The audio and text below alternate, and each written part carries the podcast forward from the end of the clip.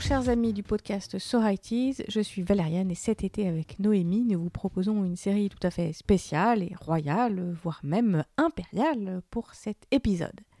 Laissez-moi vous raconter un vrai conte de fées du XXe siècle. Oui, oui, oui, la vraie histoire de la bergère qui rencontre le prince. Ils se marièrent et eurent beaucoup d'enfants. Enfin, c'est presque comme ça que ça s'est passé. L'héroïne de cette histoire s'appelle Farah Diba. Elle est née en Iran, à Téhéran, en 1938. À l'époque, le pays vient de commencer un mouvement de modernisation sans précédent, mais il subit aussi la forte influence des pays occidentaux, particulièrement du Royaume-Uni, très intéressé par le pétrole, évidemment. Dans cette première moitié du XXe siècle, en Iran, un homme, Reza Shah Pahlavi, un militaire, se hisse au pouvoir avec l'appui des Britanniques. Mais il finit par dépasser le plan des Anglais, il écarte le dernier souverain iranien et il est finalement proclamé empereur d'Iran en 1925. Reza Shah Pahlavi devient le Shah et lance son pays, la Perse, qu'il rebaptise d'ailleurs l'Iran, dans le monde moderne. En 1936, par exemple, il interdit aux femmes de porter le voile. C'est donc dans un pays baigné d'une civilisation très ancienne, l'une des plus anciennes du monde, un pays qui s'ouvre en même temps vers l'Occident un peu à marche forcée, que naît la petite Faradiba, une petite fille choyée, fille unique, dans une famille plutôt aisée de Téhéran. Farah reçoit une éducation soignée, elle étudie dans des écoles italiennes et puis françaises. Farah devient chef scout, elle est capitaine d'équipe au basket, elle apprend le français et elle vit dans le souvenir d'un père adoré mais disparu un peu trop tôt. Jeune fille, Farah part étudier l'architecture à Paris. Elle habite dans une cité universitaire. Elle découvre, au milieu des années 50, le tourbillon de la vie parisienne, le métro, la grande ville, les amis. La jeune Farah a plutôt une belle vie et sans doute un destin qui s'annonce tout tracé. Un jour, elle rencontrera, ou plutôt on lui fera rencontrer un jeune homme, elle se mariera, elle aura des enfants et elle poursuivra sa vie de rêve.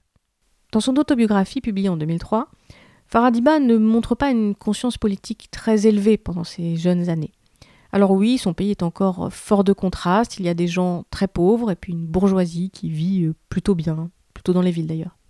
Elle n'évoque pas ces crispations qui agitent déjà le pays entre le pouvoir euh, et puis les opposants, notamment avec les responsables religieux. Elle ne parle pas non plus de la façon très autoritaire dont le Shah d'Iran conduit son pays. Parce que tout n'est pas rose en Iran à l'époque. Reza Shah a été débarqué du pouvoir en 1941 par les Alliés, il était un peu trop proche de l'Allemagne, et c'est son fils, le jeune Mohamed Reza Pahlavi, qui lui succède et il devient à son tour le Shah d'Iran. En 1953, à cause d'une question de nationalisation du pétrole, les Britanniques et les Américains ont tenté de renverser le Premier ministre iranien, c'est l'opération Ajax. Alors j'ai pas le temps de rentrer dans les détails, mais en gros, le jeune Shah tente un coup d'éclat. Il quitte brièvement son pays, le Premier ministre est finalement écarté, et le Shah revient, il prend un peu plus de pouvoir qu'il n'en avait jusque-là, mais c'est quand même la deuxième fois qu'il tient son pouvoir des Occidentaux.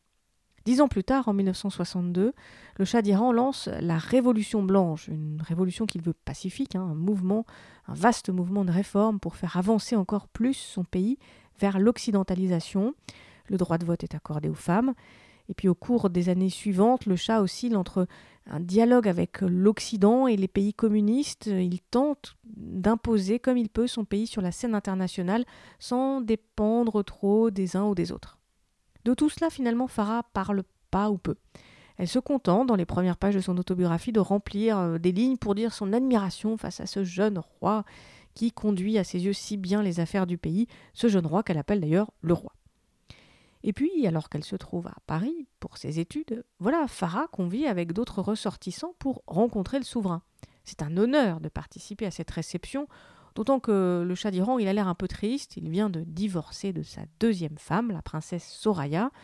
Alors Farah, elle est ravie de rencontrer le chat, d'autant qu'elle le trouve très beau et elle a l'occasion de discuter quelques minutes avec lui, elle est ravie. Farah rentre en Iran pour les grandes vacances et puis se préoccupe de sa bourse d'études pour l'année suivante à Paris. Elle a l'idée de demander un coup de main au gendre du roi. Ah oui, parce que le roi, il a 40 ans déjà. Et il a déjà une fille, laquelle est déjà mariée. La fille s'appelle la princesse Shanaz. Farah est reçue pour le thé. Et voilà que le chat passe dire bonjour à sa fille. Incroyable Farah se dit c'est normal, c'est sa fille, elle passe dire bonjour. Bon, à la deuxième invitation pour le thé et puis des dîners, Farah commence à comprendre qu'elle se fait draguer. Car le chat a un gros problème. Il n'a pas de fils. Son père vient de créer la dynastie des Pahlavis. Il était lui-même issu d'une famille très pauvre de Cosaques iraniennes. Euh, on a vu mieux hein, en termes de sang royal. Il faut donc perpétuer cette lignée. Le chat, le fils donc, cherche un héritier, enfin il cherche déjà la mère. Alors il avait épousé en première noce en 1939 la fille du roi d'Égypte, la princesse Faouzia, la mère de la princesse Shanaz, un mariage qui fut un échec. Hein. Les deux époux ne parlaient déjà même pas la même langue, divorce.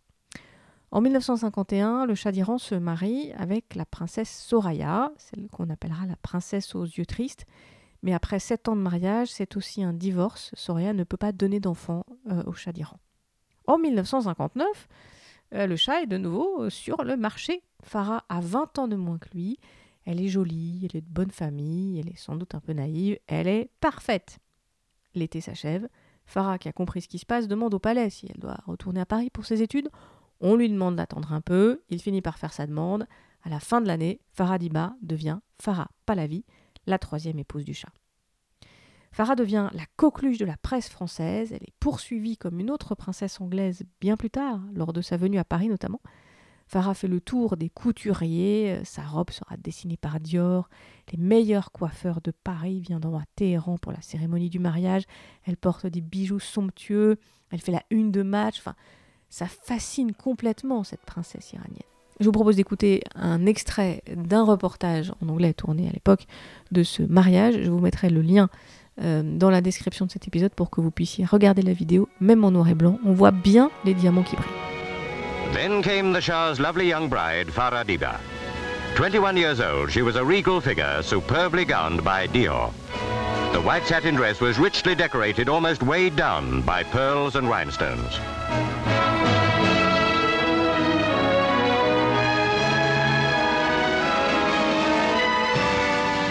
Three times she was asked if she consented to be queen.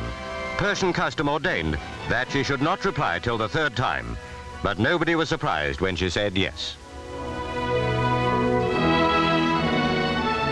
After the brief religious ceremony, the Shah and his new bride posed for the films, for which millions were waiting throughout the world.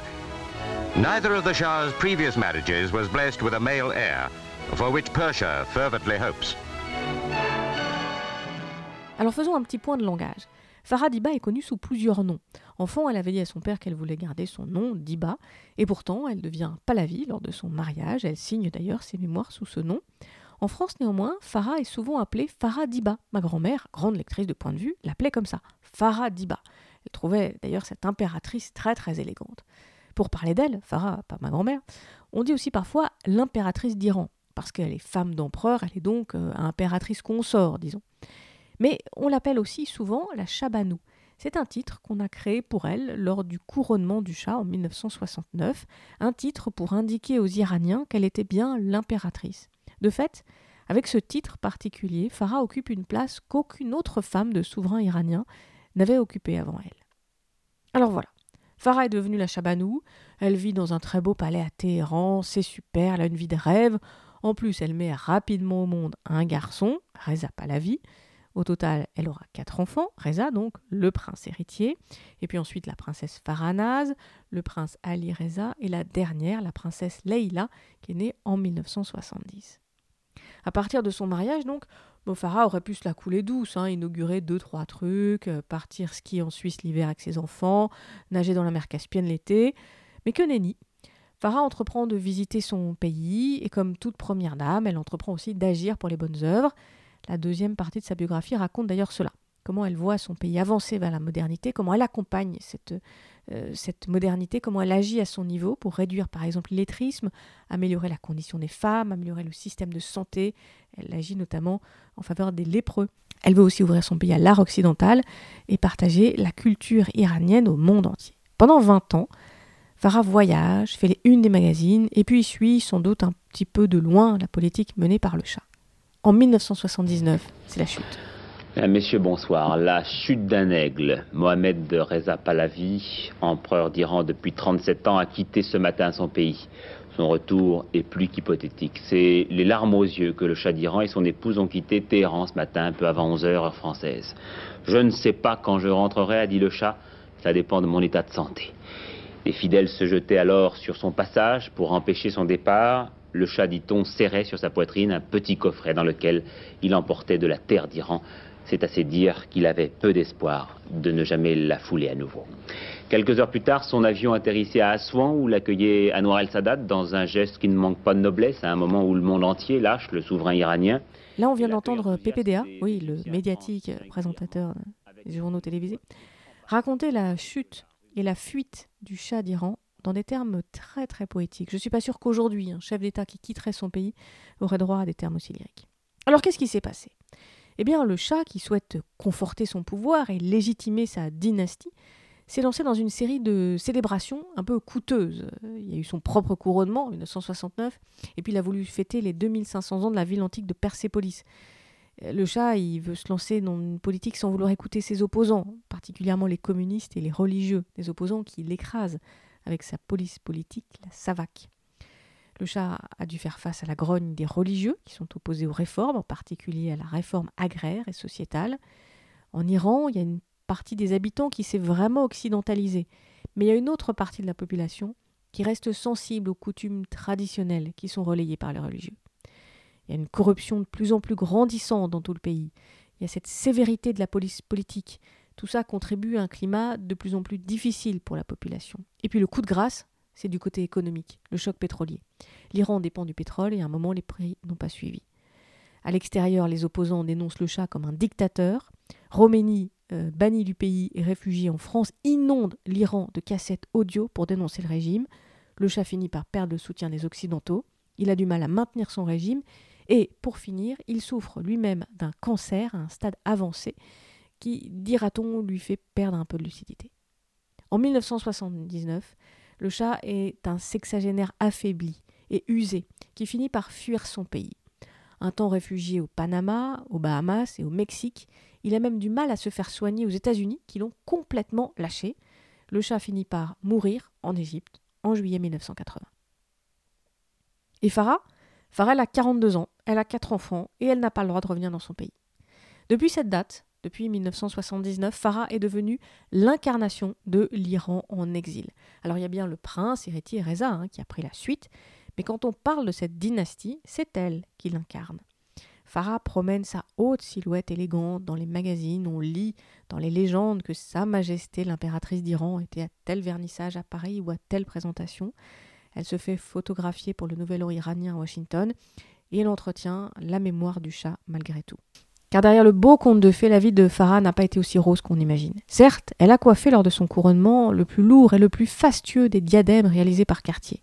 Elle a rencontré tous les grands de ce monde. Mais Farah, la petite fille de Téhéran qui a connu un destin de princesse, a dû pour cela avaler pas mal de couleuvres. Et d'abord, pendant sa vie aux côtés du chat.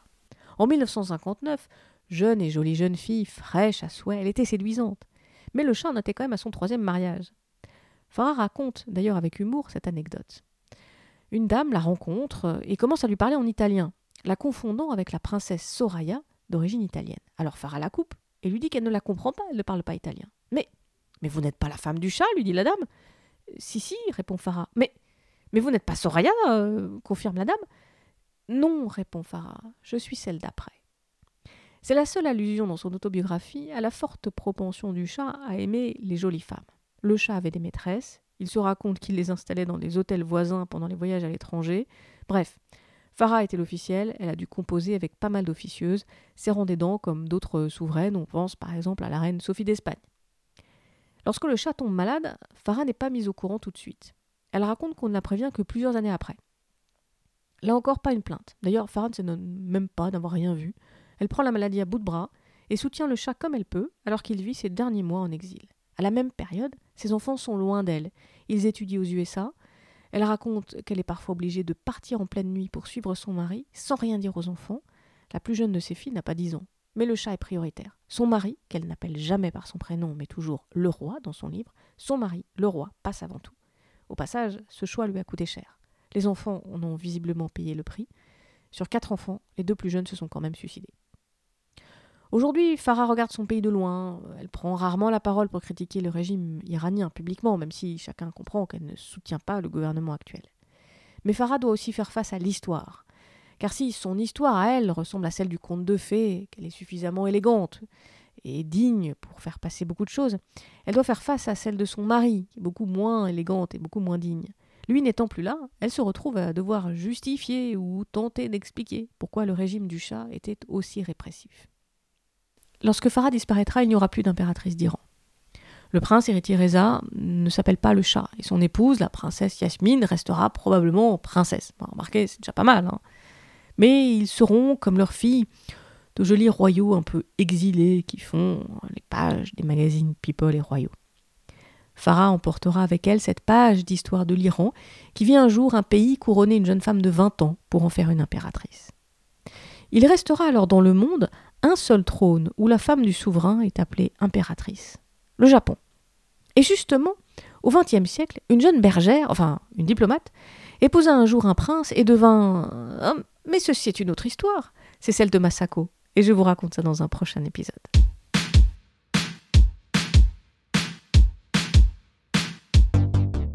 Alors, pour écrire cet épisode, je me suis basé sur l'autobiographie de l'impératrice Farah Pahlavi, Mémoire, paru aux éditions IXO, en 2003.